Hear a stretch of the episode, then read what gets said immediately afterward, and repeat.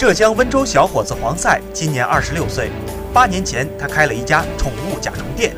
二零一四年他关了门店，凭着对甲虫的热爱开始进大山，还找来了六个志同道合的小伙伴一起开养殖场养虫子。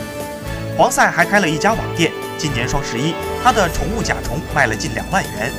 最贵的长脊大兜要千元一只。随着甲虫成活率越来越高，黄赛的养殖场名气也越来越大。在甲虫圈内几乎是无人不晓，但是两年前漂亮女友不能忍受他进山养甲虫，和他分手。